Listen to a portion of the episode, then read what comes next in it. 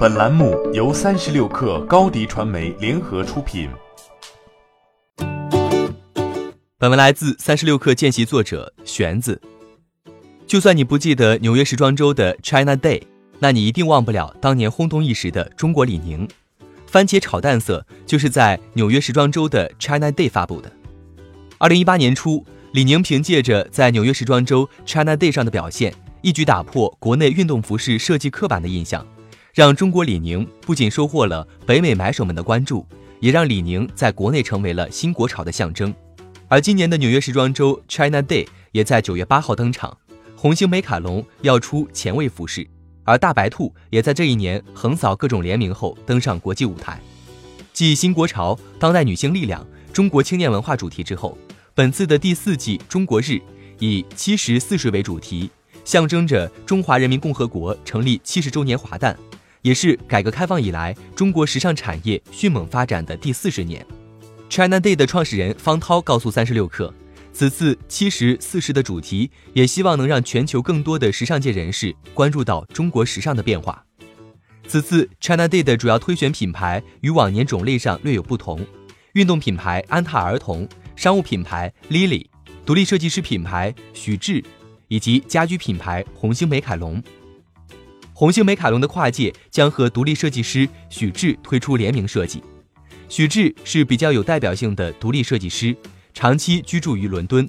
此次共发布了四个 SKU，体现着今天中国 Z 时代年轻人对于更精致生活的追求。四个产品中会有贴合现实问题、垃圾分类的设计产品。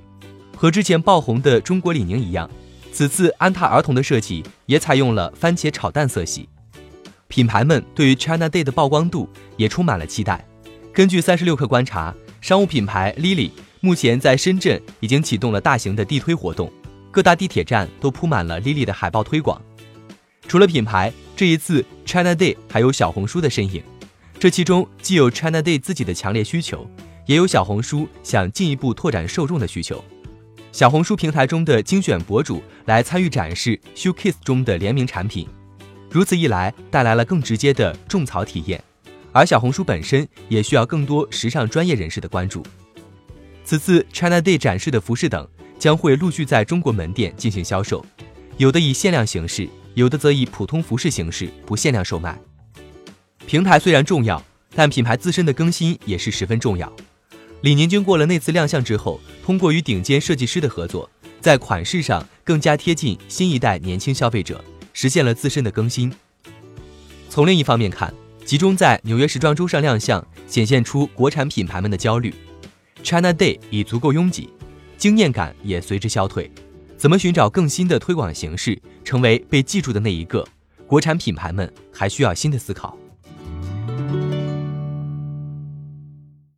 欢迎加入三十六氪官方社群，添加微信 baby 三十六氪 b a b y 三六 k r。获取独家商业资讯，听大咖讲风口，聊创业，和上万客友一起交流学习。高迪传媒，我们制造影响力。商务合作，请关注新浪微博高迪传媒。